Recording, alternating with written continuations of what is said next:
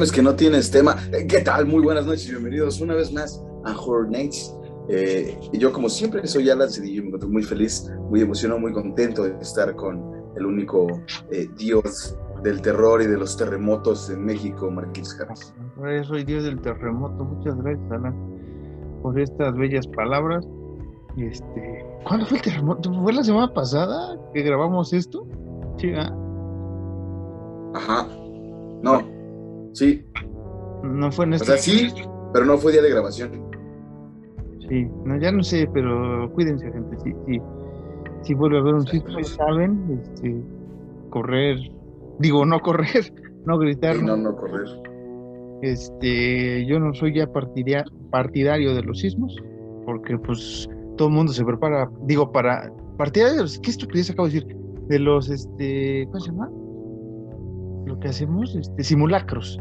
Yo no soy partidario de los simulacros, porque pues la neta, todo el mundo se prepara para salir y la neta, cuando es un sismo, nadie está preparado para, para tal magnitud, pero está bien el ejercicio cuando este, realmente estás haciendo tus actividades normales, no te acuerdas que hay este, simulacro y sales, ¿no? Diría Dwight eh, de, de, The Office, que hay un capítulo muy, chingón donde Dwight hace un, un simulacro este, de un incendio, porque nadie lo peló un día antes de, qué medidas tenían que ser, y hace un desmadre en la oficina y está muy cagado ese capítulo, ese, ese, creo que es un, un opener de, de, The Office, ese, ese, sí es un, este, un simulacro de, de, Adebis, ¿no? Porque todo el mundo está en su pedo, el Dwight empieza a hacer su desmadre, este, obviamente, pues como pasan muchas desgracias eh, chistosas en, en, el transcurso, pero este, dices, ok, eso sí es un, simulacro.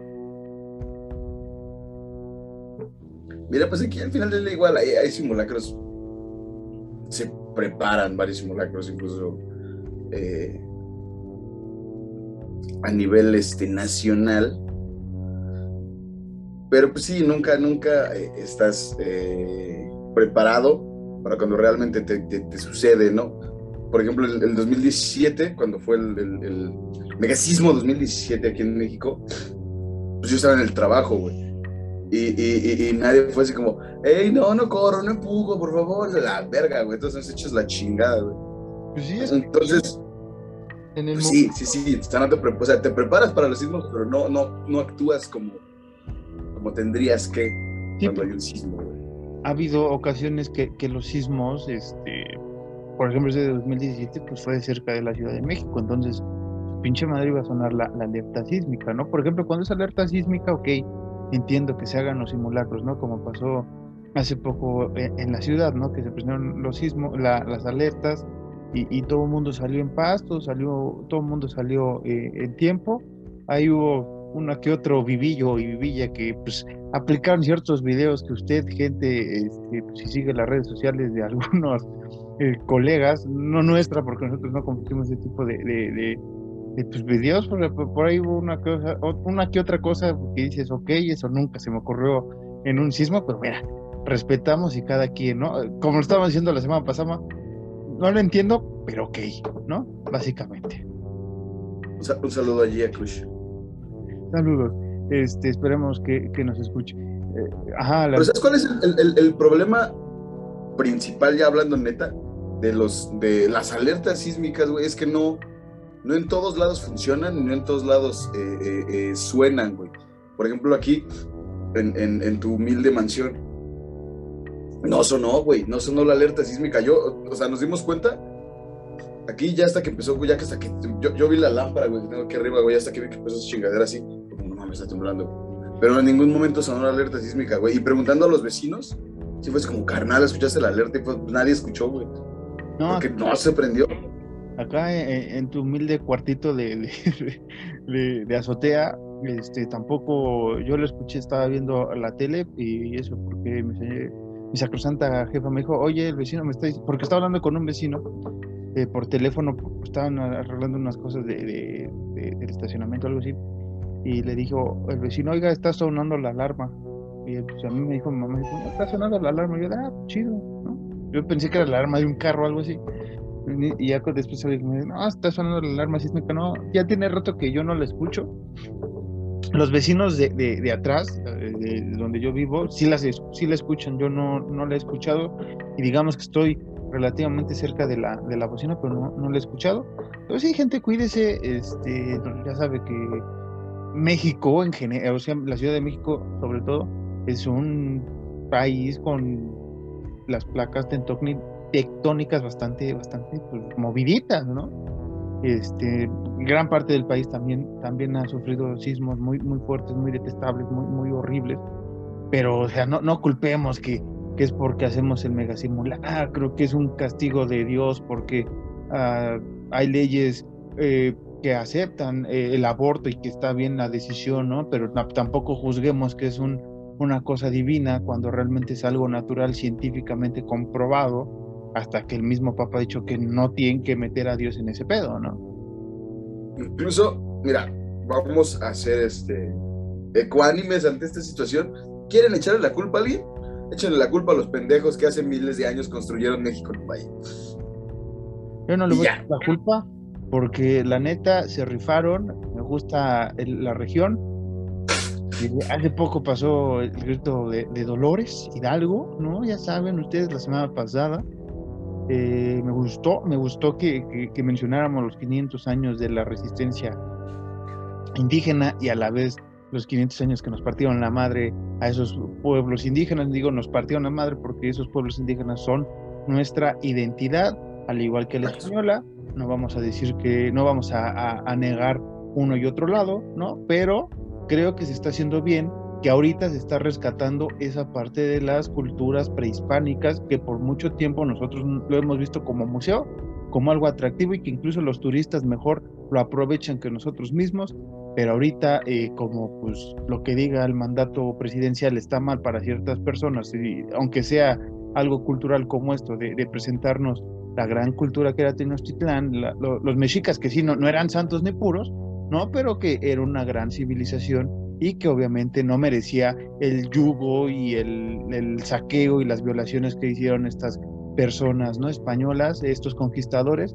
Yo siempre he dicho que, que España mandó lo peor eh, que tenía eh, en esa región, lo mandó a América y efectivamente aquí estamos, ¿no? Estamos saqueados y, y pues, primer mundo, ¿no? Saludos a todos. Exactamente. Estamos saqueados y culturalmente violados desde hace mucho tiempo. El problema es que eh, México, o, más bien los mexicanos, no, no, no se identifican, güey, como tal con sus raíces eh, indígenas, güey. O, no nos identificamos, digámoslo así, güey. Yo leí que un güey puso en Facebook que un maestro le había dicho, güey, que los mexicanos reniegan tanto su pasado, güey, que ya no saben quiénes son, güey. Sí. Y, se me hizo, vamos a sonar muy mamadores en un momento, pero se me hizo una frase muy cabrona, güey, porque es la realidad, güey. Eh, al final de la historia preguntas al, Mexa, güey, eh, ¿qué se siente, güey? Muchos sienten gringos, güey, muchos sienten, por ejemplo, españoles puros, güey, muchos sienten franceses. Al final del día, Muchos, muchos, muchos descendemos de españoles, muchos descendemos de franceses, muchos descendemos de indígenas, güey.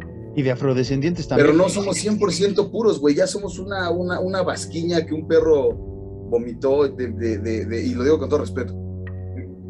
Ya somos una mezcla de todo. Sí. Entonces, al final del día, lo, lo, único que nos va a quedar es la identidad, güey. Y, y, si no nos identificamos como mexicanos en México, güey, creo que, a pesar de que la gente sí es de la verga, porque sí es de la verga la gente en México, pero aquí nos tocó nacer, güey. Sí. Aquí nos tocó vivir, entonces, pues... Que, precisamente esa parte que, dice, que, leíste, me recordó a un gran libro de, Octavio Paz, El laberinto de la soledad. Hay un, capítulo llamado Los hijos de la chingada, que, es precisamente esto. O sea, hay un momento en el que no sabemos qué pedo con nosotros mismos y, con nuestra sociedad y todo eso, y Paz lo escribió hace bastantes años y, sigue siendo la misma bolita que, que, van pasando generación tras generación. Y como dices, o sea, me, acuerdo mucho en la secundaria, tal vez tú también te acuerdas, íbamos en la misma, eh, cuando eran las clases de historia que, hablaban de, los altapatrás y que no sé, o sea, de, que ya después, cuando empezó la, la mezcla, que nunca vamos a negar que, que, México y casi toda América Latina es una mezcla de, de indígenas con europeos, ¿no? En general, este, empezaron a salir estos nombres chistosones, ¿no? El saltapatrás, el no sé, el tres no sé qué puntos, o sea, y era la mezcla entre un indígena, un afrodescendiente y o alguien de descendencia, o sea, y empezaba la mezcla bastante chido. Y como dices, hay un momento en que el mexicano se siente supremo, se siente líder, ¿no? de potencia, lo hemos visto, potencia supuestamente como cultura, y tratamos mal a los inmigrantes y nosotros queremos que nos traten bien, ¿no?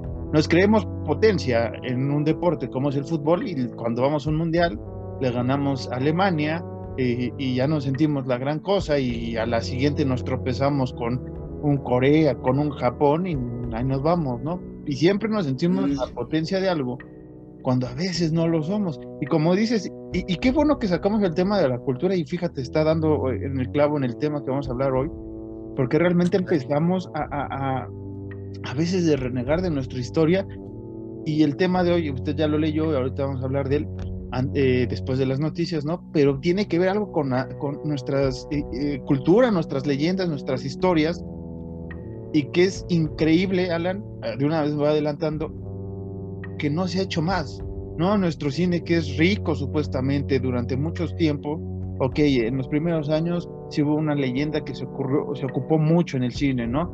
Después por ahí los luchadores agarraron otra, otras pizquitas de leyendas, pero en la actualidad, mm, y, fíjate que pasamos muchas eh, décadas de, cine de terror en México, ¿no? Mencionamos la semana pasada esta de Un Paso al Más Acá, que es una excelente idea, ¿no? De, de, de antología de terror, tenemos historias muy fregonas como es Hasta el viento tiene miedo, El libro de piedra, este, Macario, ¿no? O sea, tenemos muchas películas bastante interesantes, pero muy pocas veces las hemos llevado al cine, nuestras leyendas, que ahorita vamos a ir con ese tema, ¿no? Pero culturalmente, sí, a veces México reniega tanto de su cultura que se les olvida lo que tenemos, lo, enriquecedor que tenemos. Y a mí me, gustó esta parte del, del, este, este monolito, esta pirámide que se hizo en, el Zócalo, porque es como, ok, a mí me gustó, a rato se va a quitar y si quieren es un desperdicio, como usted lo quiera ver, pero culturalmente es enriquecedor.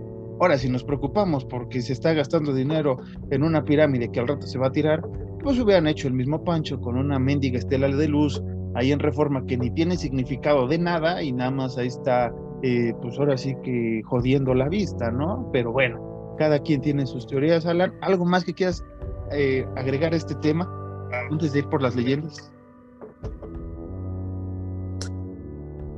Pues nada, Marquitos, creo que eh, México es muy rico culturalmente. México, yo sí voy a tener que decir que como, pues, como cultura, sí es potencia, porque tenemos muchísima, muchísima cultura, tenemos muchísima, muchísima tecnología gracias a nuestros antepasados. Incluso más que los gringos, güey. Los gringos, con el debido respeto, güey, solo tenían a los nativos americanos, güey. Sí. México tenía a los, a los, mexicas, a los aztecas, a los tlaxcaltecas, que sí, a lo mejor sí después se aliaron y mamadas, pero al final del día todos, en, un momento de, supervivencia, pensamos simplemente en salvar nuestro pellejo. Entonces, no los justifico, pero tampoco los ataco. Sí. Eh, tenemos tantas cosas bien bonitas, güey. Tenemos la pirámide del sol, tenemos la pirámide de la luna, güey, que Está aquí, güey. Está a dos horas de, la Ciudad de México, güey. Eh, eh, y, que digamos como, güey, no mames, yo no veo esas mamadas, güey. Yo no me identifico. Carnal. Eres mexa. Primera chica tu madre. Primera chica tu madre. Pero sí, güey, no nos cuesta nada investigar, hablar, güey. México es muy rico culturalmente hablando y en cuanto a leyendas, puta, güey, 100 veces más, güey.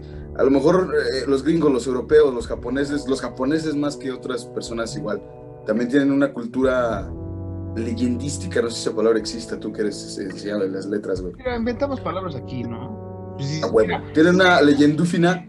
El lenguaje inclusivo ya, ya está bien aceptado, pues ¿por qué no inventar palabras a lo pendejo? Pues al rato, chicle y pega al rato ya somos una entrada de la RAE, ¿no? Gracias. Entonces, salvo Japón, que yo he leído y hemos topado que también tiene muchísimas, muchísimas leyendas muy cabronas y muy, muy bien explicadas, güey. Que, que, sus historias, como las mexicanas, sí hacen clic. Así como de, ah, pues este güey es tal, tal, güey.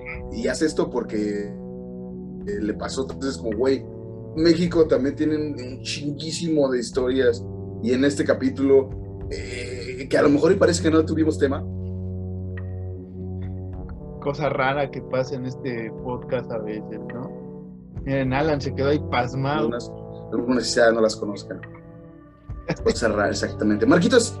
¿Qué pasó? Es que te quedaste bien, un friciado bien hermoso, güey. Eh, lo vas a tener que ver, güey. Lo vas a tener que ver, te quedaste friciado muy hermoso.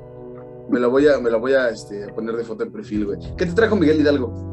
Eh, ¿Qué, me trajo? Feliz, feliz independencia, diría. No, ¿cómo dice el diente de oro? Feliz México, feliz México a todos ustedes. Pues el Julio Hidalgo me trajo, pues nada, güey.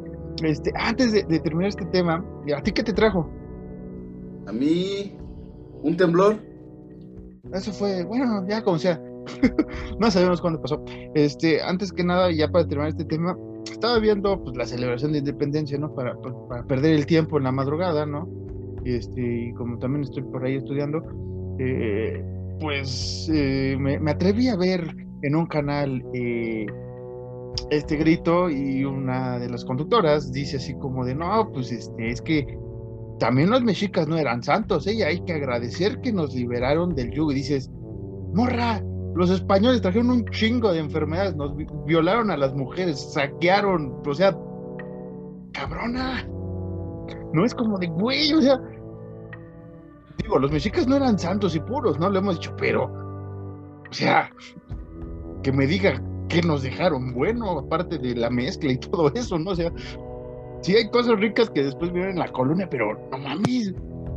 Metimos, metimos a huevo así con calzador una religión que la neta creo que nos ha ido peor en algunas circunstancias, en derechos, incluso humanos, sobre todo el de las mujeres, ¿no? Del el yugo hacia ellas de no poder elegir sobre su cuerpo y porque tenemos a la Virgen de Guadalupe y a, varios santos rodeándonos, entonces, no sé, güey, o sea, que me expliquen luego cuál es el beneficio de y cuál no, ¿no? O sea... Al final del día mucha gente piensa eso, que es como, ay, qué bueno que vinieron a conquistarnos los españoles, ¿por qué? Es que esos güeyes trajeron la civilización. ¿Qué? No mames. Eh, Teníamos civilización antes de esos güeyes, güey. Teníamos una civilización bien cabrón de esos cabrones, güey. O sea, al final, antes no nos importaban los espejos, cabrón. Nos importaba llegar al espacio, güey. ¿De qué chingos me estás hablando, güey? De, que los españoles vinieron a la verga, güey. Los españoles, lo único que trajeron a México fue enfermedades, calvicie y gente mamona, güey. No, y, y sabes qué otra cosa también, güey casi nuestra moneda de cambio eran plumas de, de, aves hermosas, güey. Nos valía verga el oro, güey. Es como, o sea, me imagino a los españoles llegando así como un chingo de oro y los aztecas, así como, ah, sí, ahí tenemos un chingo más, güey, pero mira, estas plumas valen lo chingo. Y, y era lo chido de muchas culturas, güey. O sea, lo, lo, brillosito, lo que, lo que sacaba brillo, esa madre que, esta hermosura de penacho, papá. Esto cuesta más que eso. Es que, ¿sabes cuál es el pedo? Yo estoy que igual, güey, los españoles, porque esos güeyes eran civilizados, güey. Llegaron a, a, México antes de ser México, güey. Y a, la gran Tenochtitlán y vieron así como, ah, jolines, estos tíos tienen oro a cojones. Y, y, y, y, estos güeyes dijeron, ¿cómo así, güey? Nos vale ver el oro, carnal. Te puedo enseñar eh, de tecnología, te puedo enseñar eh, eh, cómo hacer tu pinche máquina de crack casera, güey. No, Pero el oro, pues vale madre, güey ¿Te puedes decir quién es? Métete un peyotazo, papá. O allá en, Sudamérica. ¿Alguna vez te has encontrado contigo mismo? Exacto. Y, y, los españoles son como, wow, je, me vale coño ese tipo de, de cosas. Yo quiero el oro, es como, sí, quédate el oro, güey. Y, y te lo cambio por este, por este espejito, te puede ver ahí súper guay. Es como, ah, sí, me vale verga el espejo, ahí está el oro, güey. Y pues nada, güey, o sea, los, el problema es que si, no leemos y si nada más nos guiamos por la gente blanca, eh, si vamos a pensar que los mexicas eran unos güeyes que cuando los españoles llegaron, los mexicas fueron como de. como changuitos, güey. Y no, güey, al contrario, güey, esos güeyes eran como. Oye, mi queridísimo español, si hueles feo, güey, ¿te bañas? Aquí todos los tres veces al día nos bañamos con pinches manantiales bien bonitos, güey. O sea, pero bueno. Ve nuestras mujeres hermosas y nuestros hombres imponentemente, con todo respeto, somos gente morena, pero gente cabrona. Los españoles fueron como, ah, hostia, no, mira, ¿sabes qué voy a hacer? Voy a violar a tus mujeres, me voy a quedar con tu oro y voy a terminar haciendo cagada ese lugar para dentro de mil años que mis, que mis bisnietos de los nietos de los atrañetos digan que aquí era una mierda y que los españoles somos todo. Y sí, yo le voy al Real Madrid, pero no mames. Porque luego también pasa eso, no le vas al Real Madrid al Barcelona, ya te crees europeo y es chingada tu madre, güey. La neta le vas, o sea, en mi caso, yo le voy al Club Universidad que está de la patada, y lo he dicho, pero eh, el Huesca me tiene fascinado, ha jugado muy bonito la, Euro, la, Europa League y, nada, la Premier ahí va. Viejo. Partido. 2-0 de, de, de, de, visita, güey, contra el más cabrón del, eh, del, grupo, güey. El Dinamo que ha jugado la, la, Champions League, güey, que le ha costado un huevo luego a varios equipos, güey. O sea, agua. mira, mira, te la doy ahí, güey, porque el Dinamo, en sus buenas épocas, llegó a cuartos de final también de la Champions League. Pues te digo, te digo. O sea, o sea, digo que, que nos estamos alargando con, el, con esta mierda y no decimos nada del tema y que de ahí, que de ahí salido el Modric. Bueno, en fin, eh, las noticias del terror así. Este, bueno, como usted sabe, aquí en México y en varias América donde nos escuchan, pues no tenemos el sistema Shooter, que es como el Netflix, Prime Video, HBO Max. Para los chingones. Chingones, ¿por qué? Porque tiene mucho, mucho catálogo de terror y ciencia ficción que nosotros tenemos, perdón, distribuidos por diferentes plataformas. Y para octubre, eh, para la gente que nos oye en Estados Unidos, que son bastantes también, eh, van a tener disponible el especial de 40 aniversario de Elvira, Mistress of Darkness. Ajá, Alan. No, ya se estaba como que viciando tu audio, pero ya, ya, te escucho bien. Ok, disculpen, eh, disculpen si se vició el audio. Este, van a sacar el, el, el especial, Elvira's 40 Anniversary, Very Scary, Very Special Special que, es celebrar los 40 de esta mujer que recientemente, la semana pasada, cumplió 70 años, Cassandra Peterson, o AK Elvira Mistress of Darkness. Entonces, un abrazo, Elvira. Y por ahí, si, si usted puede ver este especial que promete bastante, como es ella, de eh, genio, humor, este, terror, terror sexy, como yo también lo, lo, lo ha Sensualidad en su tiempo, ¿no? Sensualidad en su tiempo este, pues ahí, ahí vaya a echar una, una miradita. Salió el póster de I Know What You Did Last Summer, esta serie que va a traer eh, Amazon Prime Video en octubre, me parece, si no mal recuerdo, es, eh, ah, no, en noviembre, llega el 12 de noviembre y... No, espérame, el 15 de octubre salen los primeros cuatro episodios y cada viernes hasta el 12 de noviembre se va a estrenar un episodio como lo hace Prime Video, entonces eh, el, 15 de octubre usted puede ver los primeros cuatro capítulos de esta serie, basada o, más o menos influenciada por la película donde salía también Jennifer eh, Love Hewitt de los del 96, me parece que es la película 94. Este, entonces por ahí si le interesa ver esta serie, pues adelante.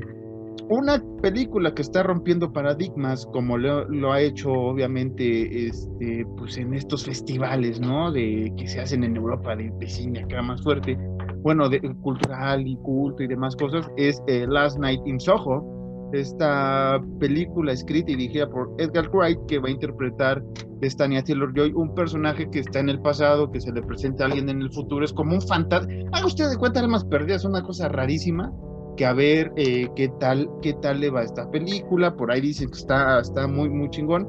Y Edgar Wright pues se sale un poco de su zona de confort siempre es un poco de comedia un poco más este humor negro entonces vamos a ver qué tal nos va con esta.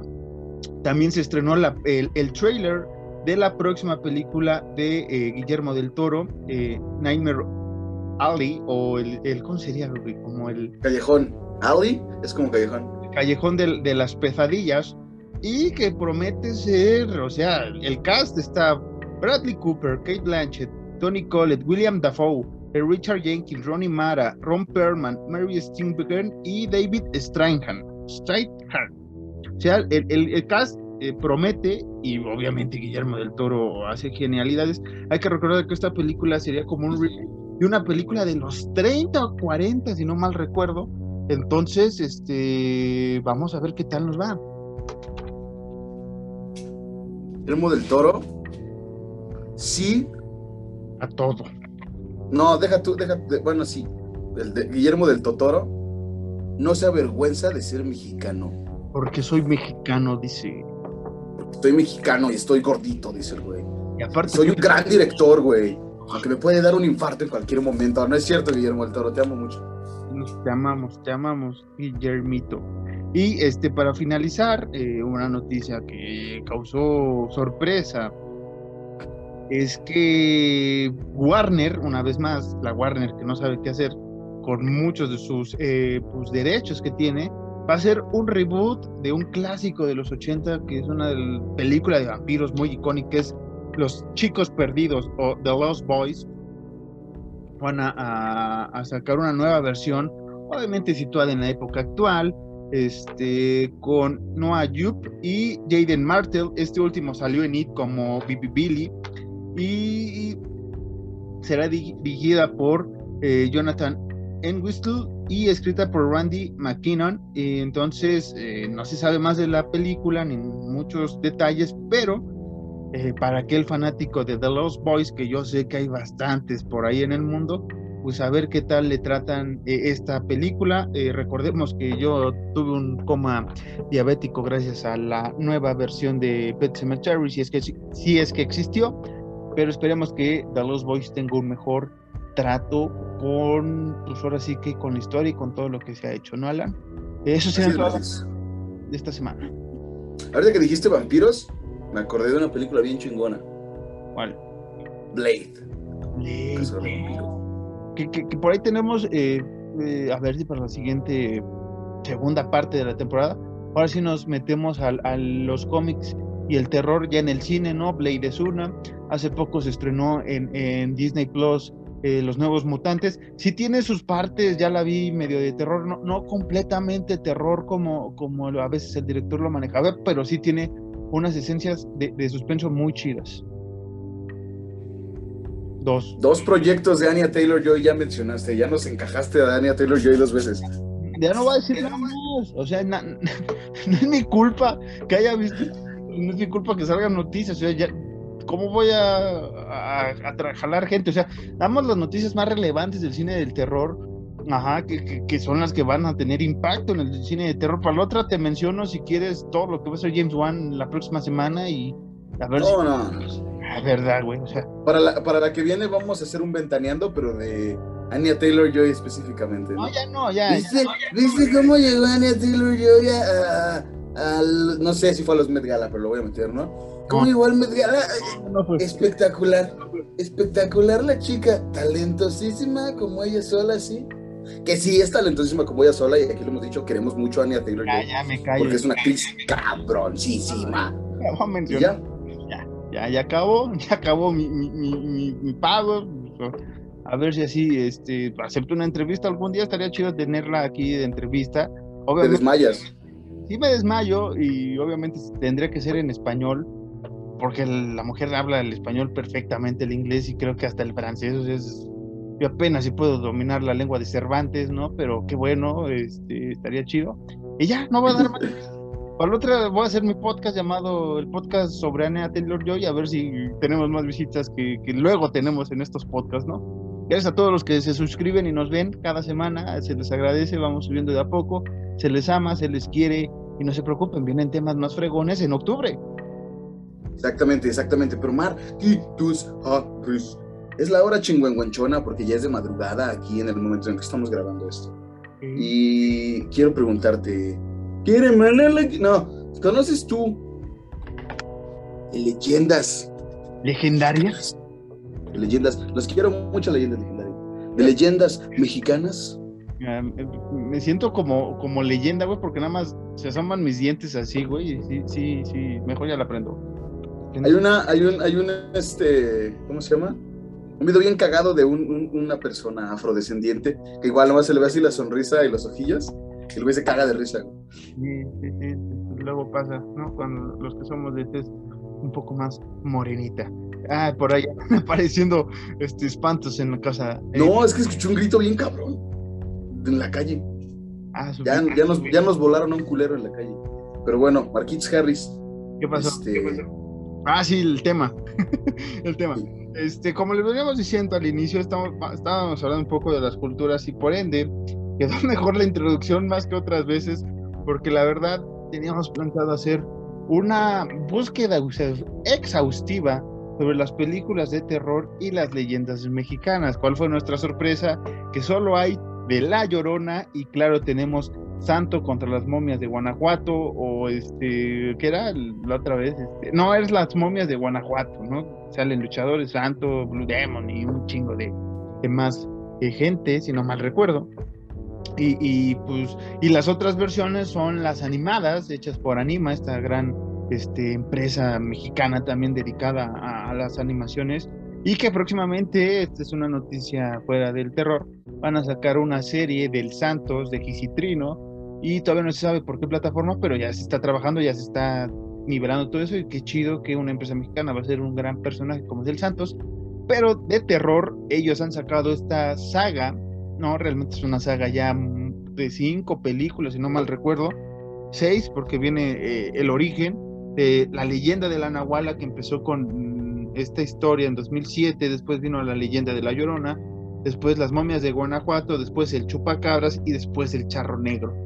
¿no? Pero esta, estas eh, historias las ha rescatado esta, este estudio y las ha presentado para los morros y son divertidas, son atractivas y cuentan un poco de tu cultura, ¿no? De, las historias que se contaban antes, que últimamente se han perdido, ¿no? Estas, estos, estos, estas leyendas que se cuentan a, los chavitos, sobre todo en la época de, de, de ¿cómo se llama? De, Día de Muertos, ¿no? A veces en Halloween hay quien nos ocupa, o luego en los cursos de verano, por ejemplo, en mi caso me cuentan varias leyendas y cursos de verano y si me sacan un pedote, este, pero es lamentable, Alan, que, que, somos tan ricos en leyendas, porque hay un chinguísimo de leyendas y por eso existen leyendas legendarias, leyendas legendarias, este, que hablaban, ¿no? En sus inicios sobre todas estas leyendas que, que, que transcurrían en nuestro México y después ya empezaron a meterse en ámbitos un poco más escabrosones, pero que también son parte de las leyendas o mitos mexicanos. Y, nada, este es, este es como parte tributo a ese gran podcast y parte a la gran cultura de leyendas que tenemos en el país, Alan. Marquitos Harris, ¿quieres tú?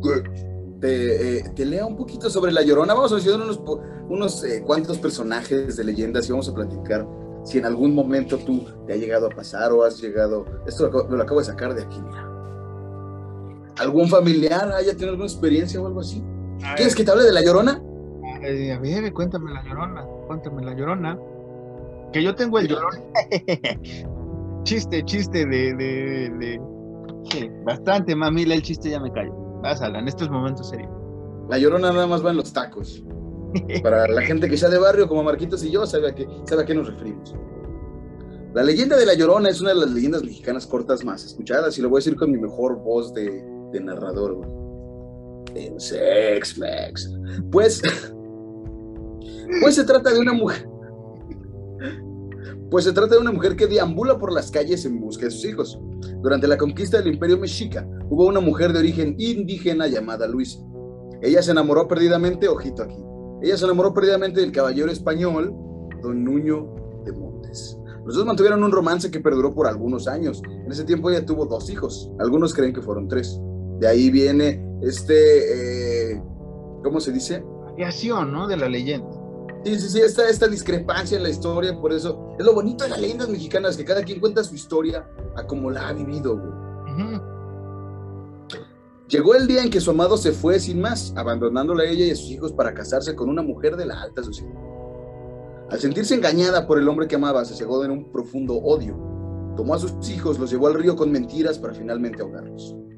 Inmediatamente, cuando se dio cuenta de la gran atrocidad que había cometido, la culpa la empezó a consumir, llevándola a ella también a quitarse la vida. Actualmente muchas personas dicen que por las madrugadas, especialmente en lugares donde hay agua, se puede escuchar el ya famoso lamento de hay mis hijos que ya es conocidísimo así con madre, Si llegas a escuchar los lamentos de la llorona muy cerca de ti, eso también me gusta un chingo porque es Mexican culture hasta la madre. Si llegas a escuchar los lamentos de la llorona muy cerca de ti, no pasa de un buen sustito. Pero si se oye lejos, preocúpate, porque esta podría estar muy cerca de ti. eh, eh, como que a veces los gritos de la llorona no entienden de la física y lo, es lo más, es lo más rico, como dices, lo más mexa que puede existir. O sea, cerca no hay pedo, lejos, papá, este, ve pidiendo tu, tu ataúd, te me vas eh, pidiendo las, las llaves de San Pedro porque ya no regresas. Y mira, hay, no voy a decir que, que, es copia porque acá, volvemos a lo mismo, en Latinoamérica cada quien tiene sus leyendas y es lo, lo que está bien bonito. No recuerdo si es en Venezuela, tiene la leyenda de del silbón. Ah, del Que igual es un, un, ente que llega silbando y que te lleva al averno. Eh, y, es lo mismo. Si tú escuchas de cerca, ah, muy cerca al silbón, es, no hay pedo, güey. Pero si tú lo escuchas lejos, cuidado, ojito. Que, bueno, regresando a la Llorona, Marquitos, eso sí, igual es Mexican culture bien cabrón, güey. Mucha gente piensa, perdón, perdón, mucha gente piensa que la Llorona era la, la Malinche, güey. Sí, sí, no, está, está en, un error. Y que por eso grita por sus hijos, ¿no? Por la traición que, que, se, le acuña esta, a esta mujer, ¿no? De, de, haber traicionado a su cultura y que de haber este, ayudado a los españoles y todo este, eh, pues, eh, parte de la historia que no se sabe si realmente ocurrió o no, porque la historia las escriben los vencidos, este, pues sí, los vencidos, ¿no? No, los que vencen más bien. Este, los vencedores, ¿no? Vencedores, exactamente, los vencedores. De Y los vencidos, pues jamás. Este, pero el silbón es pariente del chiflón, güey. Sí, exactamente. Bueno. El chiflón. Generalmente todo el chiflón lo escuchas cuando vas a cagar, ¿no? Eh, es este, sí, le, y luego, cuando comes antojitos mexicanos así, el silbón se pone, se pone más grosero todavía. Sí, sí, sí, qué bueno que te interrumpí. Este, oye, ¿tú me pasas el silbón? No, no, gracias. Este, tú lo abriste, tú abriste esta chingadera. Fue pasó, ya fue un chiste ya. Oye, pero también. ¿Qué pasó? No me alburiaste. Este. Pero esta leyenda de la Llorona también es, muy, muy recurrente en Centroamérica, ¿no? No me acuerdo si Belice o Guatemala, que precisamente hace poco sacaron una película, La Llorona, que fue un exitazo que tiene esta parte de thriller, este, terror y muchas cosas de suspenso bastante agradables que les mencionamos a ustedes que, que la tendrían que ver en el cine y que, que próximamente eh, le haremos un especial también en una parte del podcast, ¿no? En el futuro. Eh, pero sí, o sea, esta leyenda eh, de La Llorona luego también se empezó a pelear, yo me acuerdo hace unos 10, 15 años que se empezaron a pelear que si era mexicana, que si era de Centroamérica. Chiste es que realmente consideran es una mujer que está en el lamento por la pérdida de sus hijos. Después se le acuñó, como dice, a, la, Malinche, ¿no? Pero realmente es esta historia que es la que hemos escuchado todos, ¿no? Exactamente, exactamente, Marquitos. Y, y, y, bueno, eh, tú, tú, tú recordarás al buen eh, Gerandi, saludos Gerandi, que él, él, él contaba que su familia antes vivía en Nesa. Entonces él contaba que un día, cuando se reunían todos los primos, las fiestas y la chingada, que un día estaban en la madrugada pues echando cábula, eh, él y otros primos, y dice que escucharon a, la llorona, güey. Entonces, eh, pues, yo, yo nunca he tenido, afortunadamente, el gusto de conocer a la llorona, güey. Pero ya es algo muy cabrón, güey. Eh, y, y, decimos que es cultura mexicana porque no, lo inculcaron aquí en México como dices tú, a ciencia cierta no se sabe eh, de qué país, de qué región salió la Llorona, pero no nos odien amigos de Centroamérica, América Latina en general, pero pregúntale a cualquier persona fuera de Latinoamérica de dónde es la Llorona y les va a decir que es de México. Entonces, perdón, por eso hablamos con tanto cariño, digo, con tanto cariño y tanto respeto de la Llorona, porque pues, soy de México, güey, ¿qué pasó, carnal? Verdadera jefecita, ¿no? La Virgen de Guadalupe, carnal. No, o sea, es tanto así la historia que pues, recientemente el gran genio del terror produjo o estuvo ahí metiendo la mano este, en una película llamada La Maldición de la Llorona, ¿no? De este eh, el universo del conjuro, ¿no?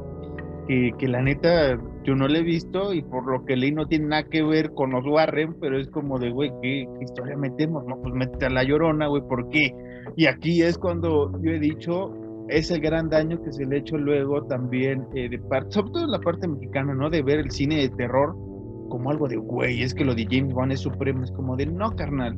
No, que por eso nos entregaron eh, la maldición de la llorona, sinceramente, es para el el mercado latinoamericano, pero obviamente el, mercado que más se consume o el que Estados Unidos se fija más para estas índoles latinoamericanas, casi siempre primero es México, ¿no? Y después vamos a brincarnos a Brasil, Argentina, otros países este, que pueden ser atractivos, pero realmente por las cosas comerciales, y esto es puramente económico, Estados Unidos se fija mucho en nuestra cultura, ¿no?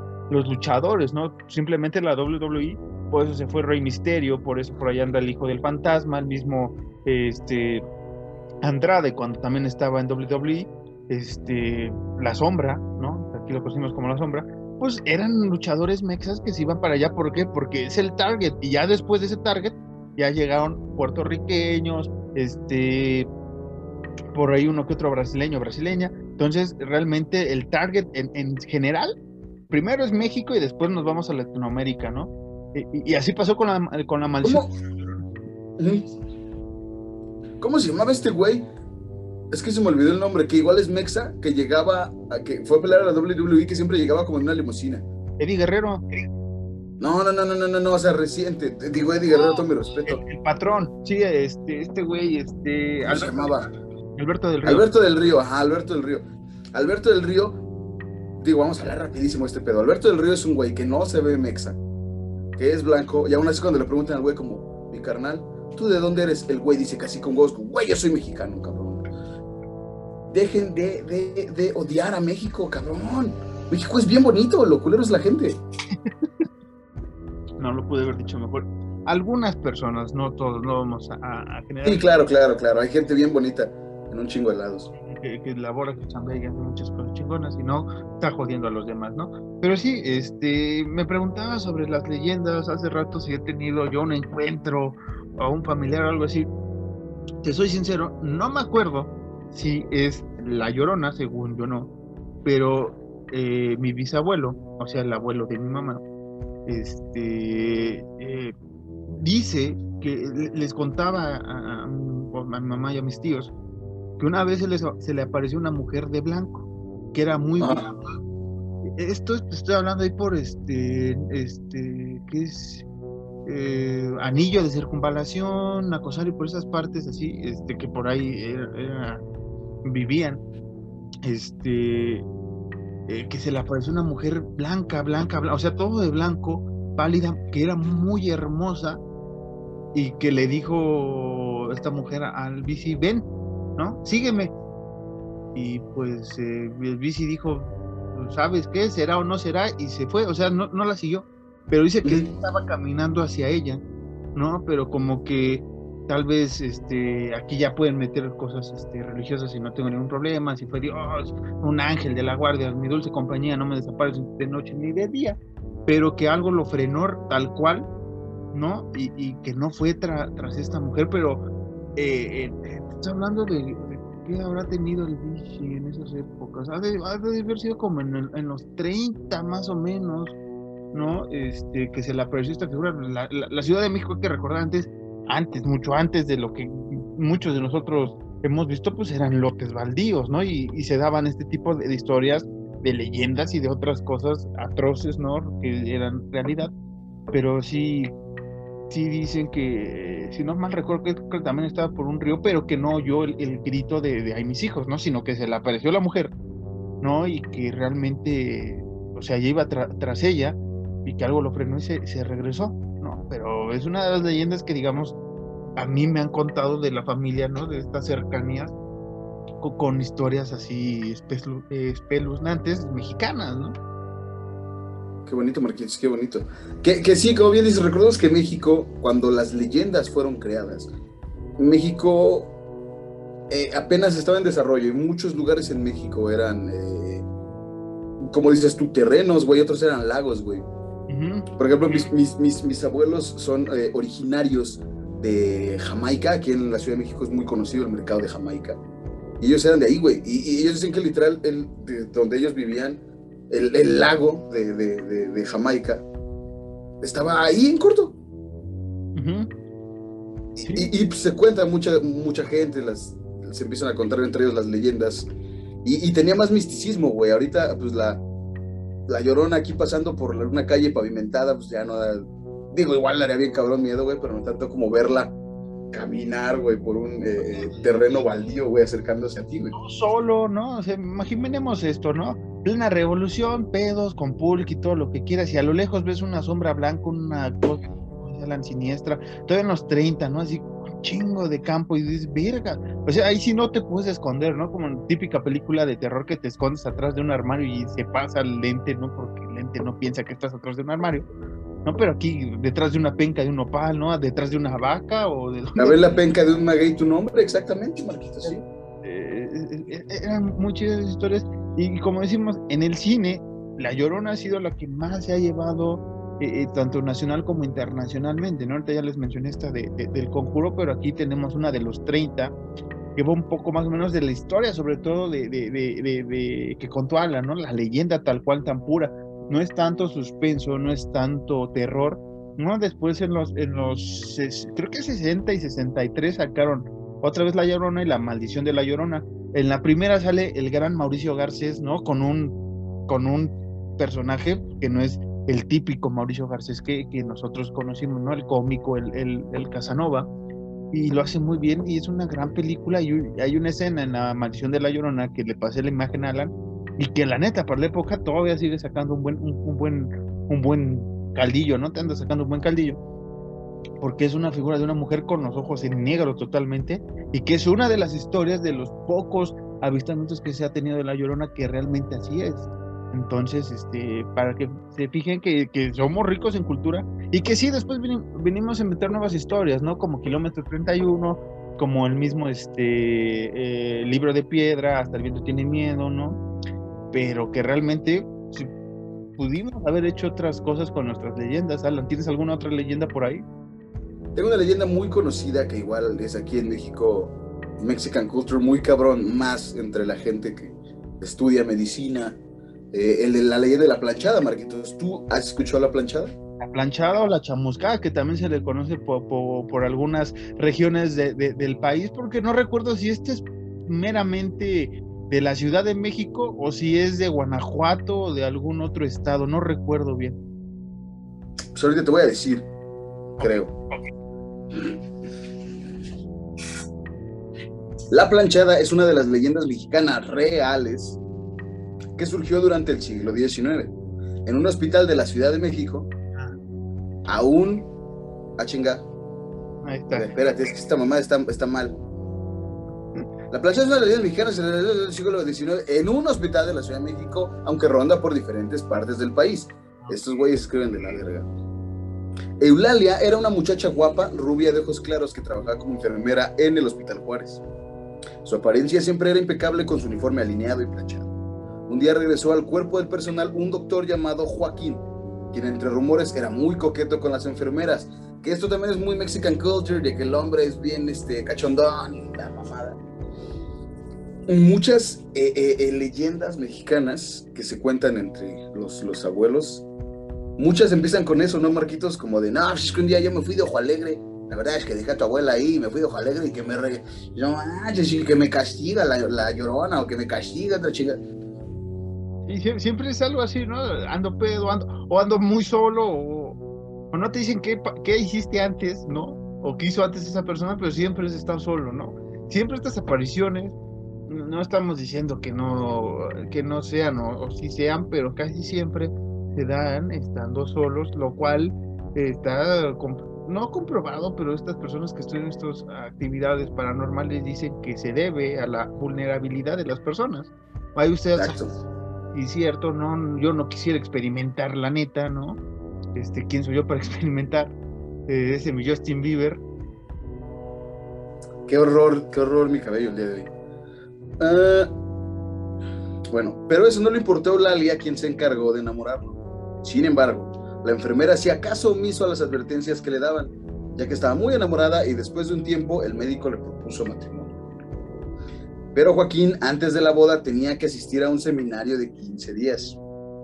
Se marchó prometiéndole a Eulalia que regresaría lo antes posible para que pudiesen casarse.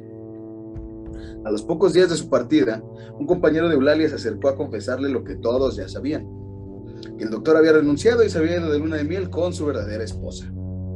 Después de esta noticia, la enfermera jamás volvió a ser la de antes. Se convirtió, en una persona malhumorada.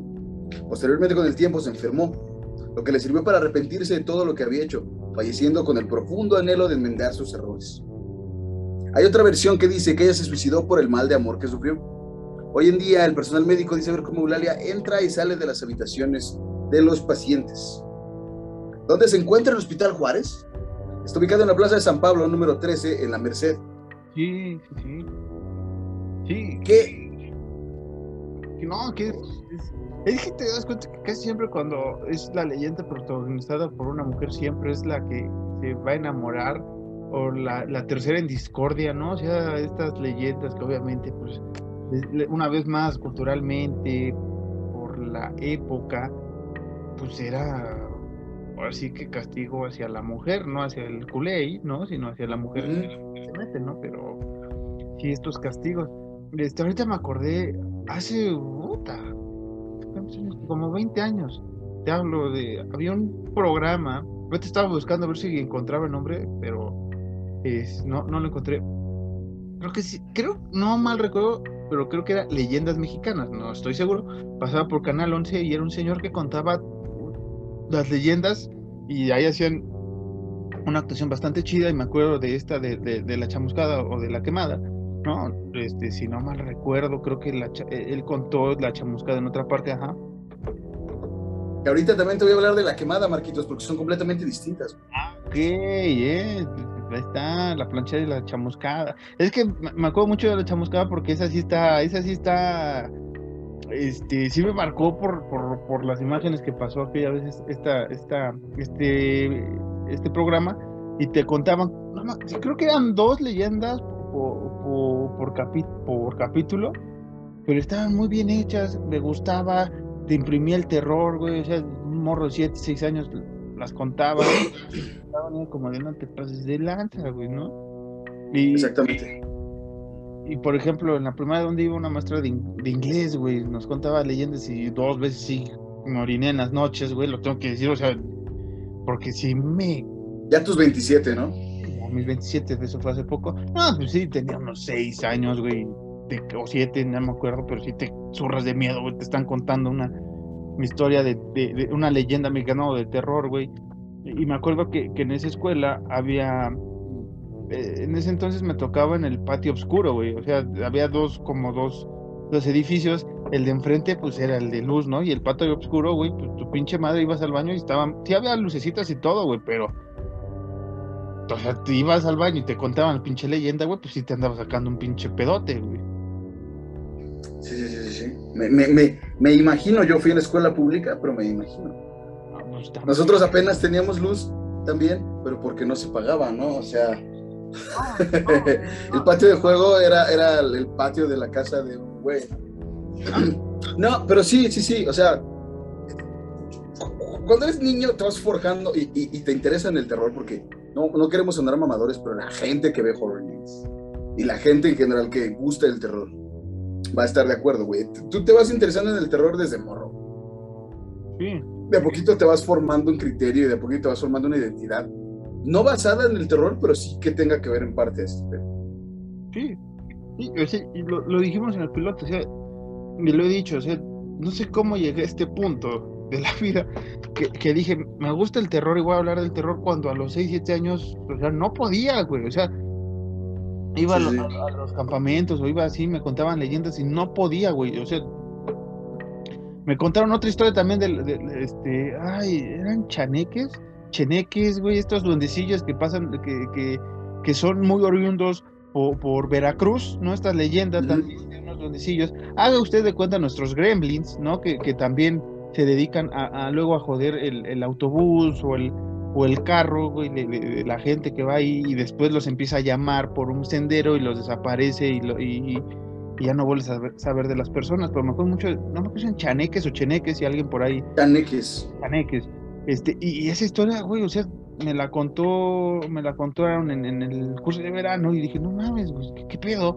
¿No? Y llegué a mi casa así, todo pálido casi, güey, es como, no, no quiero estar solo, güey, estoy lejos de Veracruz, ¿no, güey? Pero me acuerdo del capítulo de, de, Los Simpsons, ¿no? Cuando Bart ve al Gremlin ¿no? En el, en el autobús dije, no, estos, estos pendejos trajeron un, un cheneque, güey, no, vámonos. Un chanequito, güey. Y, que también es parte de nuestras leyendas, ¿no? Es un, un poco olvidadizas, pero eh, en, en, todos los estados tenemos una leyenda. Exactamente, Marquitos. ¿Sabes quién? Digo, pero no, no, no se va a prestar a este pedo, güey. Pero ¿sabes quién conoce mucho, mucho de leyendas y quién ha tenido experiencias personales con, con entes, güey? Mi mamá, güey. Porque pues, la gente obviamente no lo sabe, tú sí, pero mi mamá eh, fue enfermera, se graduó de enfermera y estuvo en varios hospitales chambeando. Y a ella sí le tocó mucho este pedo de, de la planchada y ver apariciones o sí, sí, estas cosas de ver un paciente como de, ah, el paciente tal salió del, del cuarto 102, es como, no puede ser eso, ese güey ya falleció hace tres horas. E, ese tipo de cosillas sí lo sabe mi jefa, pero no, no, no se va a prestar a, no, salir en no. No, no, y, y, luego, este, o sea, yo le he dicho, me gustan mucho las películas de terror y todo esto, pero cuando son historias así que te dice la gente y gente que conoces y crees y todo esto es como de, güey, no me vaya a pasar usted el, el, el espanto, ¿no? Porque sí, estoy curado de espanto y al rato aquí, no sé si lo conté aquí en el podcast o no, pero creo que a ti sí te lo conté fuera del micrófono, que una vez estaba viendo, no me acuerdo si era en Venga la Alegría, eh, Sale el Sol, ¿no? Estos programas matutinos estaban hablando de cuando se te sube el muerto, güey, ¿no? Y tiene hace como tres, dos años, y, y yo tengo aquí en mi estudio, eh, que suele ser mi cuarto a veces, este, de, de silla, y luego... Que cuando quiere se transforma en cuarto, ¿no? Quiere se transforma en cuarto, ¿no? Este, dejo mi silla, dejo una mochila y luego ahí aviento pues mi ropa, ¿no? Del día siguiente o que ya no me puse a lavar, ¿no? Pero este, te juro que esa vez, güey, me pasó una mezcla, y lo juro, gente, no me podía mover. Vi una figura espectral así en, en, en, esta zona donde está mi silla, güey. Yo, yo, yo, sé que igual era imaginativo, ¿no? Pero no quise saberlo, güey. No sé cómo me pude mover y me fui a, ahora sí que con mi mamita a dormir, güey. Porque la neta sí me sacó un pinche pedote, güey. Porque yo vi dos ojos así blancos, güey. ¿Te acuerdas de de, de, la historia que siempre ha contado eh, Butler cuando escribió Black Sabbath, güey, ¿no? Que, que estaba dormido y que de repente ve una figura espectral a los pies de su, de su cama. Así me pasó, güey, la neta. Y, y sí me saqué de, de, de, miedo, güey. O sea, luego sí te vicias bien gacho de, de cuando oyes historias, güey. Y todavía tengo, o sea, ya soy grande, pero ve, güey. Es, eso es lo que iba yo. Una, esto es una confesión sin ser confesión. Marquitos y yo somos eh, fans grandísimos del terror en general. Nos mama el terror en general. Y si alguien dice como de, hey, no sé, por ejemplo, vamos a un hospital abandonado, ¿qué les parece? Vamos a decir, sí, a huevo, vamos, güey, pero cagados de miedo. Marcos y yo somos esas personas que nos mama el terror, pero somos muy cobardes, la verdad, hay que admitirlo. Marcos y yo somos muy cobardes para ese tipo de cosas. O sea, no lo queremos no lo queremos vivir más allá de, de casitas del horror, ¿no? De, de, casa de los sustos. Todo. No, sí, ponle, ponle, que sí, ponle que sí. Ponle que, bueno, personalmente yo sí, ponle que me digan como carnal. Vamos, por si vamos a hacer una exploración en un lugar abandonado, que yo diga como, bueno, por la experiencia voy a decir como, bueno, pero voy a ir así, güey, agarrando a cualquier cabrón. Así como, no mames, güey, qué pedo, güey. Porque Marcos y yo amamos el terror, pero somos cobardes. Sí, okay. Y ese es, eh, eh, somos, somos esta eh, dualidad bien bonita del terror, güey.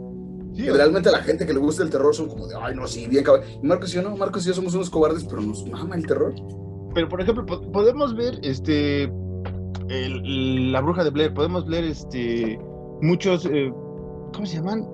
Fotos, este, este video encontrados, ¿no? Películas de, de... Fan footage. Esa, esa cosa.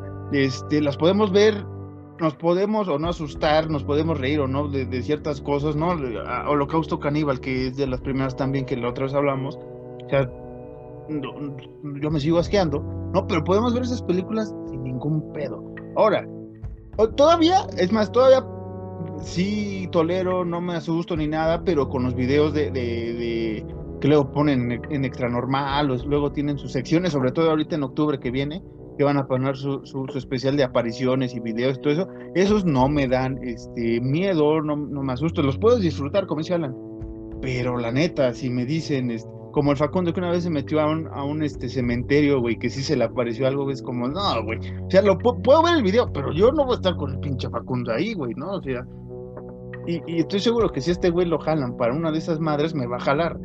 Y si voy, voy a estar agarrando a este pendejo y le voy a estar diciendo, chinga, tú, ¿por qué vine aquí, güey? O sea, tú y tus pendejas. Así voy a estar todo viendo al piso. Y se lo juro, gente. Voy a estar viendo al piso y mentándole madre. ¿Por qué, cabrón? ¿Qué hice? Estaba pido, que No mames, Alan, vámonos, güey. Yo también voy a estar cagado de miedo si hacemos algo así. Pero sí, sí pasa. Por ejemplo, eh, es más, como tú. Todavía podríamos tener un tablero de Ouija sin jugarlo tal cual hacia la medianoche o 3 de la mañana, pero lo podemos tener aquí en taco ni nada. No, eso todavía, pero ya que me digan, no, vamos a jugar Ouija en un cementerio y que la chingada, no, güey. Yo no voy a averiguar, así empiezan las películas de terror. Por eso tenemos ese, ese, ese, ese eh, vamos a ponerle miedo, pero también es eh, lógica, güey, ¿no? Yo he visto suficientes películas de terror y esto empieza mal. Exactamente. Pero sí, así como, como Marquez tiene sus, miedos, yo eh, soy una persona que ahorita ya, afortunadamente ya no tanto, güey, de vez en cuando sí me llega a pasar. Pero antes, muy seguido, güey, tenía los conocidos terrores nocturnos, güey. Tú, tú, tú, estás dormido y sueñas feo, pero no te puedes despertar, güey. Y a mí me pasa. Te trabaste, no, no, te trabaste. Acostumbrados a, ver películas de terror y, pendejadas. Ya, ya, ya, ya, ya, ya, ajá. Ya te trabaste. Estamos teniendo. Entonces, ustedes dirán, ¿cómo es, güey? Están muy acostumbrados. Wilkins. Dale, dale. ¿Ya me escuchas? Ya, ya, ya, dale, dale. Huevo, ya te veo yo también bien, me trabé, disculpen. Entonces ustedes dirán como, ah, pues esos güeyes eh, están tan acostumbrados al terror que, como dice Marquito, si los llegamos a invitar a algo así, pues van a decir que sí. Y están en todo lo correcto, vamos a decir que sí, pero vamos a ir cagados de miedo, güey. La realidad es esa, güey. Vamos a decir como, bueno, ok, jalamos, güey. Pero no nos pueden ir abrazando como cuatro personas, ¿no? nos pueden rodear como ocho güeyes. Sí, este, o sea, ¿cómo la, eh, eh, o sea, la neta, ya hablando de leyendas, les digo, esta de los Chanek sí, sí me impactó. Este, ahorita vas a contar otra, bueno, rápidamente, pero la neta, las leyendas, gente, cuando se las cuenta a alguien, alguien que le mete su parte, güey, te la empieza a contar, y tú si estás muy clavado, güey, puta, si te andas sacando unos pinches sustotes en la noche, güey, o sea, te la contaron al mediodía, güey. Y tú dices, no hay pedo, güey, pero tu subconsciente, güey, tu sueño, ves la noche, ves cosas, güey, se te va a aparecer, es, está comprobado. Exacto. Es como, no me acuerdo si lo, si lo llegamos a contar aquí, güey, lo, lo de Jair, güey. ¿Qué pasó? Lo de su, su abuelito, güey. Ah, no lo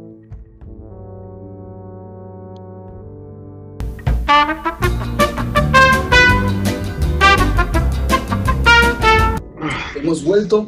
¿Por qué Marcos está estresado? ¿Por qué yo tengo gorra? No lo sabemos. Pero. Es el mismo eh, día, no lo sé. O sea, estamos hablando después de que se detuvo por culpa de los Chenek, Chanek, por decirlo De hecho, ajá, es lo que iba a decir. Eh, un, un Chanek se metió a la grabación porque Marcos habló mal de ellos y nos, nos tumbó, nos tumbó. Otra vez está tumbando. me lleva el caramba, güey me lleva el carajo. Hoy me está llevando el carajo, güey. Ya, ya, ya regresaste. Ya, ya. ¿Qué pedo? Este, no, no, no. ya bien agresivos, ¿no? ¿Qué pedo? Ah, güey, ya. Puta, ya aquí. Ahora, ¿qué salió aquí? Este, no. ¿Qué? No, no, o sea, estamos bien. Estamos bien. Este, vamos a ver qué, procede, Alan. Pero, Estamos bien, diría Bad Bunny. Ahí vamos, eh, güey, chingada madre. Nunca, nunca nos había costado tanto, güey. Ahora sí, regresar. No sabemos qué pedo, qué pasó, gente. Una disculpa. Esperemos, esperemos eh, que esto quede en anécdota y que realmente sí, sí se grabó decentemente. Eh, la, primera parte, ¿no? De, de, esta, de esta cosa llamada Horror Nights. Una disculpa. Si usted no está viendo con otro outfit antes de esto, es que esto se grabó un día cuando se nos paró y lo anterior lo tuvimos que repetir. Si no, pues a ver qué, qué, pasa, ¿eh? Una disculpa, ¿eh? Ya sabe. Aquí no bando como siempre. Pero sí estábamos en las leyendas, ya se me cortó la inspiración. Este, ibas a contar ahora la de la chamuscada, ¿no? Ya, no vamos a contar la de el, ah, eh, lo del abuelito de Jair, ¿no? Porque por eso empezó la, la trabadera también. exacto, exacto, exacto. Este, por algo. Eh, se va a quedar en incógnita. Solo los que lo vivimos en el momento, los que entramos a la casa, vamos a, ah, tener la experiencia completa. Creo que sí la contamos, pero ya me acuerdo. Sí. Los que dormimos en esa pinche casa en la noche escuchando ruidos, vamos a tener la verdadera experiencia. Bueno, eh, mi estimado Marquinhos, Marquinhos Harris, capitán del Paris Saint Germain Knights, eh, te voy a contar la historia de la quemada, güey. Sí, este. Cuéntala, porque se me va a meter el agua al estudio, güey, porque está lloviendo, se cayó un diluvio ahorita. Pero cuéntala, por favor. No mames, La narración mexicana que voy a presentar a continuación se sitúa en la Ciudad de México, justo en el centro histórico durante la, durante la época de la Nueva España. ¿Quién era la quemada? Era una hermosa joven española llamada Beatriz, reconocida por su bondad y buenas costumbres. Llegó a la capital en compañía de su padre Gonzalo de Espinosa, y como era de esperarse, sus encantos físicos llamaron automáticamente la atención de muchísimos hombres. Entre tantos pretendientes resaltaba un italiano llamado Martín Discopoli, a quien Beatriz rechazaba y, evitaba a toda costa. Martín, loco de amor, empezó a matar a cada hombre que se acercara a pretender el amor de la joven. Beatriz, al enterarse de los secretos, no pudo evitar sentirse culpable. ¿Por qué? Entonces, una mañana le, pidió a todos los empleados de su lujosa casa dejarla sola. Fue cuando, llena de valor, sumergió su bello rostro en un recipiente con carbón ardiente. Ella pensó que de esta manera desaparecerá la belleza que atraía a tantos hombres. Sus gritos se escucharon por toda la calle y muchos acudieron a su auxilio. Cuando Martín se enteró de la noticia, acudió lo más pronto posible al domicilio de su amada. Y a diferencia de los demás, él fue el único que no le hizo ningún desagrado por lo que Beatriz, al percatarse de esta acción, decidió aceptar casarse con Martín portando en su boda un velo blanco. Desde ahí hasta sus últimos días, portó siempre un velo negro que cubriría sus cicatrices. Ahora, como bien lo mencionamos en la primera parte, que no sabemos si existe o no, eh, ¿por qué a las mujeres les va mal? Se les castiga el amor, güey. O sea, literalmente es como, estás enamorada, pum, que la vida te cargue, güey. ¿Por qué? Sí, ¿Por qué, güey? Pero, o sea, digo que siempre son las terceras en discordia, ¿no? En las, leyendas les va mal. es como, pues ese ojete, ¿qué pedo, güey? O sea, ese güey no. Ese culero vivió bien.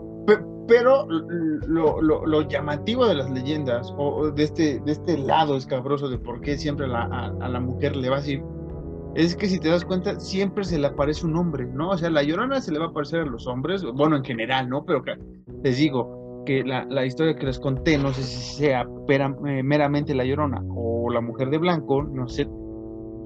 Este, pero las mujeres, cuando les pasa este mal de amores, siempre se le aparecen a los hombres, ¿no? Que como dices, andan pisteando, andan en cosas, y pues, si bien o mal, regresan o no, ¿no? La, la aparición está, la leyenda está, pero sí también, o sea, sí hay venganza, pero no hacia el culé de la leyenda, sino a los otros güeyes que andan de, de, cuscos o de idiotas igual.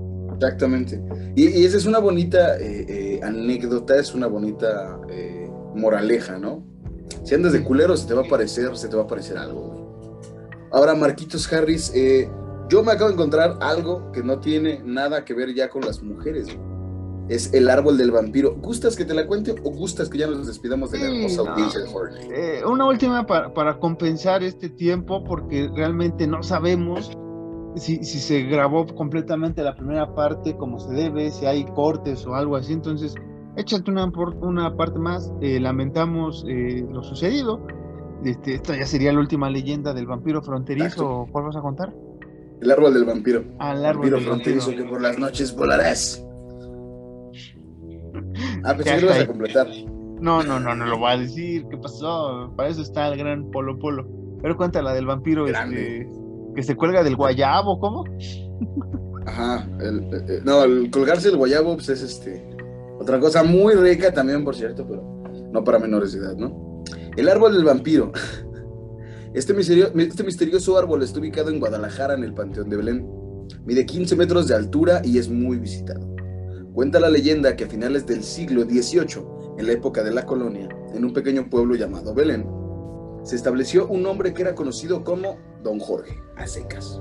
Era poseedor de una gran fortuna, con la cual compró una gran hacienda, pero por algún motivo no terminaba de caerle bien a algunas personas. Eso siempre es muy común igual en México, muy mexican eh, ser pinche envidioso con la gente que le va mejor.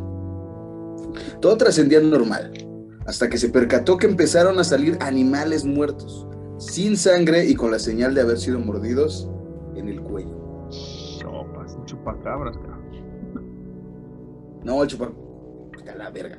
Después de un tiempo, empezaron a aparecer personas muertas con las mismas características de los animales. Y fue así que el pueblo se puso a buscar al asesino. Ciertamente, la sorpresa de todos fue cuando encontraron a Don Jorge mordiendo a una de sus víctimas y nadie lo podía creer. Lo intentaron atrapar, atrapar, lo intentaron atrapar, pero Don Jorge el vampiro huyó. Buscaron la ayuda del sacerdote del pueblo para que éste fuese a hacer un exorcismo a la hacienda de Don Jorge. Pero otros habitantes pensaron que eso no sería suficiente para poder acabar con el vampiro. Cuando por fin lo atraparon, le clavaron una estaca en su corazón. Mientras este gritaba y juraba que regresaría para vengarse de todos, su cuerpo fue enterrado en el Panteón Belén. Sin embargo, con el tiempo, un árbol empezó a crecer en la tumba, rompiendo todo lo que había a su alrededor. Y aquí es cuando entra este eh, eh, misticismo mexicano, este misticismo de, de, pues sí, que manejamos en México de las leyendas con estos dos últimos párrafos que dicen, en el momento en que las raíces terminen de romper la lápida, el vampiro de Belén va a regresar. Y ya estamos a nada, güey, ya nos va a cargar. Bueno, lo bueno que no vivimos eh, es en Guadalajara, ¿no? La, historia, no, pues estamos lejísimos. Saludos a, la gente de, Guadalajara, ¿no? Por si el vampiro del, del árbol de Belén, ahora sí que ahí se ven pero. Este, ah, qué bonita rima, cabrón. Me salió de la nada. Eh, pero sí, o sea, tenemos también la del charro negro, ¿no? Esta figura enigmática que, que por ahí también, sobre todo en, en, la, en, el Valle de México se aparecía, ¿no? Un charro con, con vestimenta negra. Unos dicen que, que, es la muerte en sí, ¿no? Es la figura de la muerte. Otros dicen que es el diablo. Otros dicen que es el diablo, que hace pactos y todo esto. Eh, gente, si usted quiere averiguarlo, hágalo, ¿no? Nosotros, como lo hemos estado diciendo hace rato, antes de que se nos cortara el podcast, y si no, lo vamos a tener que regrabar de nuevo, es que eh, somos culos para esa cosa, dirían los norteños, ¿no? Somos, somos sí, sí, no, vamos a estar averiguando la historia del charro negro y todo esto, si, si pasa o no pasa, por eso tenemos a leyendas legendarias o extranormal o demás, eh, gente que se dedica a buscar estas actividades más bien, sí vamos a averiguarlo, pero no vamos a constatarlo. Yo me quedo con las leyendas, básicamente. Yo me quedo hasta, hasta lo dicho y yo, yo no voy. Ah, otra leyenda, pero esta es una leyenda casi más reciente, ¿no? Eh, el de la isla de, la, de las muñecas acá en, Xochimilco, que, era un altar hacia una niña y que de, repente este, ya, ya se transformó en una leyenda tal cual de, del Valle de México, en el que, en el que esta niña realmente sí juega. Si no mal recuerdo, no, no lo sé, tal vez la audiencia o tú ahorita me lo pueden decir, pero creo que el, padre o el que se había quedado ahí cuidando a las muñecas también ya falleció hace unos años. Y entonces este, por ahí se decía que, ahora sí que el, el ente malévolo o, el, fantasma de, esa niña pues ya estaba libre para atacar, ¿no? Y que también Xochimilco se ha, se ha hecho muchas cosas también, ¿no? el Nahual, pues este, este, este ser mítico también eh, de la cultura mexica, este ser que, no, era, no es malo ni bueno, es una dualidad, el Nahual que también por ahí ronda y que se transforma en varios animales y que luego va tras los hojaldras o los que la neta no, pues ya les toca, ¿no? Es como, como la parca de, o la muerte de, los mexicas, ¿no? Pero tenemos muchas leyendas y se han inventado leyendas, eh, por, ahorita que mencioné el chupacabras, es una leyenda inventada por algunos que este, asuntos políticos, ¿no? Por ahí. Pero, este, gracias al chupacabras, nosotros estamos hablando, ¿no? Es el chupacabras lo inventamos de la nada y es un Mexican culture que en Estados Unidos también es como de, ah, güey, el chupacabras y, hay, hay, un capítulo de, de, Expedientes X que hacen mención al chupacabras y realmente no es el chupacabras, pero sí tiene que ver con algo alienígena, pero este, para que vean la importancia de que luego nuestras leyendas hasta dónde han llegado, ¿no? Tal vez no fue un, capítulo enfocado en el cine de terror, pero sí un poco del terror de las leyendas, ¿no? Y las pocas que hemos sacado al cine o que se han llevado al cine, ya sean mexicanas o eh, en el extranjero, ¿no? Si usted conoce alguna que no hayamos mencionado, las momias de Guanajuato también se han hecho leyendas, este, el vampiro, eh, ya mencionamos tres, cuatro ahorita, pero tenemos muchas, muchas leyendas, ¿no? Eh, sobre todo recientemente eh, en estas casas de crímenes, ¿no? Como la de Querétaro, ¿no? De, de, esta mujer que también este, pues, asesina a sus, a sus hijos y que también ya empezó a, crecer la, la, leyenda. En la Casa de los Tubos, creo que es algo así, en Monterrey, que también hubo una masacre así. Entonces, e, estas, estos duelos, estas cosas dolorosas de la sociedad empiezan a transformarse en leyendas. Hay una, una casa en la colonia Roma que igual eh, está embrujada, pero no, no, me acuerdo cómo se llama esta casa, güey. Tiene algo que ver con no vamos una a ir. chingadera. ¿Eh? No vamos a ir. ¿Por qué? de una vez te digo que no vamos a ir, güey, y no vas a orillar a ir. Este... Espérame, es que déjame acordarme cómo se llama. La Casa Negra de Álvaro Obregón en la colonia Roma. Igual eh, eh, se, generó una leyenda a la que Marquitos y yo vamos a ir. se generó una leyenda aparte de se, cuenta, si bien recuerdo, igual fue que una madre asesinó a sus hijos en la colonia Roma, en su casa.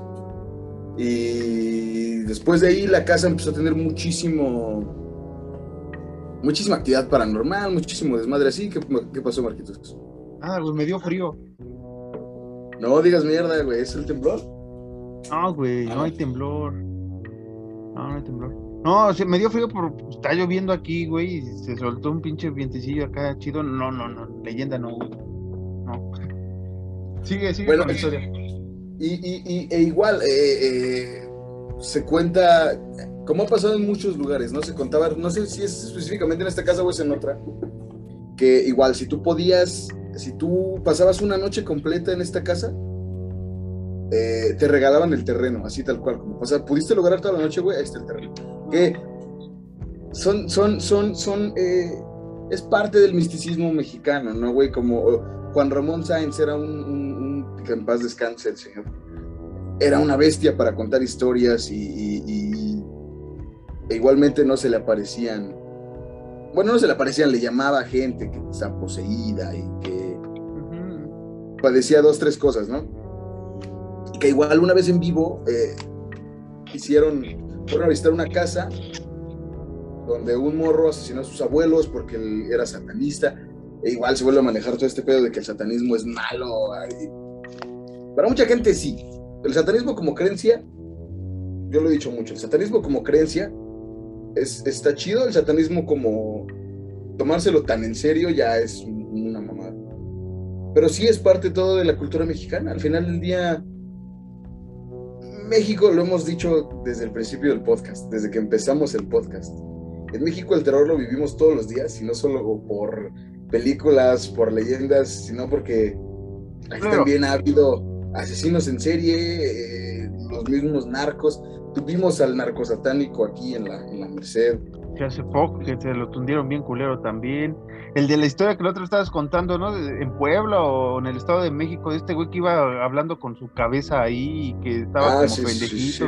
O sea, realmente, y, no es exclusivo de México, ¿no? Pero, o sea, hay algo, realmente hay algo en, este territorio. Que mira, se está moviendo el. Está moviendo el este, güey. Se está moviendo, ¿eh? Acá el Alan Estábamos sacando aquí todos un pedo los que estábamos viendo el, el, video porque de repente se me movió la camarita del Alan. Pedo. Ah, no queda, güey, ya, no, ya, ya valió, ya, güey, este, este, es el último capítulo, usted va a ver aquí Actividad Paranormal 8, que por cierto había una nueva película de Actividad Paranormal, se me olvidó mencionar en las noticias, este, pero sí, algo tiene México, algo místico y mítico, realmente no sabemos qué, si es tierra, si es nuestros antepasados, si realmente hay un una cosmogonía por ahí entre multiversos o Ancate la goma, ¿qué? O si estamos todos en un mismo universo, todas nuestras variantes y luego nuestros eh, sentimientos, nuestros escalofríos, algo así es de otra variante. O sea, es un, un, desmadre muy, muy gacho que si te metes gacho, pues también te andas aspirando. Pero, gente, si usted tiene una leyenda, escríbanosla ahí cuéntenos eh, qué tal, ya sabe, aquí en YouTube donde estamos, obviamente en la madre de, todas las madres de, este, de este proyecto, que es el podcast, usted nos puede escribir en arroba horrornights-mx o uh, horror.nightsmx.gmail.com, ahí nos ahí nos puede escribir su leyenda. Y tal vez algún día hagamos otro especial ahora sí más enfocado a sus leyendas, apariciones de usted mismo. Los podemos invitar a que se reúnan con nosotros vía Zoom ¿no? Y nos cuenten sus historias, como pasó con, con Emmet, que nos contó su, creepypasta y por ahí también contó alguna que otra actividad paranormal que, que ha vivido, ha presenciado, ¿no? Pero, este, nada, eh, usted hace este podcast, eh, ¿sí, Alan? Yo quiero invitar a las personas que si yo quiero invitar a las personas que si viven en alguna casa donde pase algo, no vamos a ir, no vamos a ir pero si viven en algún lugar donde pase algo y, gustan llamarnos en Zoom, tampoco, tampoco vamos a contestar.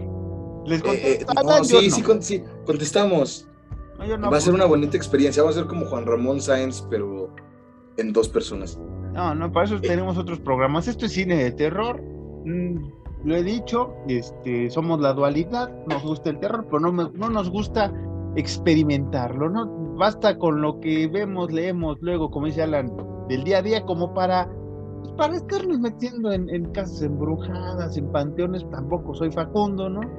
Este, y demás gente, entonces, este, saludos, ¿no? Todos estos cazadores de fantasmas, todos los que crecieron como cazafantasmas y sí se echaron el pedo. Yo quería ser, pero si no sale pegajoso o el hombre malvavisco, pues no. Si sale algo más cabrón, pues ahí sí corro ¿no? Pero qué chido, ¿no? Qué chido que, tengamos estas leyendas y que se ha nutrido el, bello público de hoy. Ya no sé qué decir, güey, ya. Es que te decir una leperada, güey. Dilo, ya. Te voy a decir, ¿quieres que salga, ¿quieres que salga pegajoso? Jálale, jálale tantito. No te sale pegajoso. Pero sí, eh, al final del día, eh, ya sé, ya sé, perdón. Al final del día, pues, México es un lugar bien bonito donde, como dice Marquitos, es místico, es mítico y las leyendas pues nunca van a faltar. Muchísimo menos en los pueblos. Puta, güey. Entonces, nosotros, como dijimos al principio del podcast, que esperemos que se recupere. haya grabado. Esperemos que sí se haya grabado. No renieguen de sus raíces, no reneguemos de nuestras raíces porque México es rico. México. Rico en todo sentido. México. Güey, hasta Luis Miguel siente mexicano y no es mexicano, cabrón. Tú que eres mexicano, siente orgulloso, orgulloso chinga. Este, bueno, nos vamos a despedir con las redes sociales de Alan, que es arroba caballos ciegos. Ahí lo pueden buscar. También pueden buscar como eh, Sean-Harris en Instagram, Marcos-Harris2 en, en, Twitter. Eh, busque usted la estampita de caballos ciegos, usted la va a reconocer fácilmente y nada, este, sigan eh, escuchando leyendas, sigan nutriéndose de esta bonita cultura del terror, ¿no? Si lo quiero experimentar cada quien, ¿no? Somos libres, yo no lo quiero experimentar todavía, tal vez en unos dos, tres años te diga que sí, pero ahorita, ahorita estoy, mira, cómodo, ¿no? Eh, este, curado de espanto, ¿no? Con tanto sismo y tanto de esta madre. Eh, pero nada, así concluiríamos, Alan, nuestros tres episodios especiales sobre el cine de terror o cosas eh, relevantes al terror mexicano. El próxima semana ya viene el inicio de nuestro aniversario, Alan. Tenemos capítulos muy interesantes, muy locochones. Tenemos un invitado, tenemos un top 10, tenemos otro top 10, tenemos por ahí nuestra reseña de Halloween Kills. Viene, viene, como usted sabe, nuestro mes de aniversario, todo octubre. Vamos a tener temas relacionados que nos gustan y que siempre vamos a hablar en octubre sobre Halloween y lo que más amamos, Alan. Eh, ¿Algo más que quieras decir con qué concluir esta, este podcast de como tres horas de duración? Eh, lo único que quiero decir es que si hay chaneques, escuchando el podcast, por favor, déjenos la primera parte. Quedó muy bonita. Sí, es el mejor que hemos hecho al inicio. Este, gracias, Alan. Eh, nos vemos la próxima semana con invitado especial. Nos vemos. Bye. Ah, no, no era ahí. Espérame, es acá. Pendejo. Ahora sí, una vez más. Bye.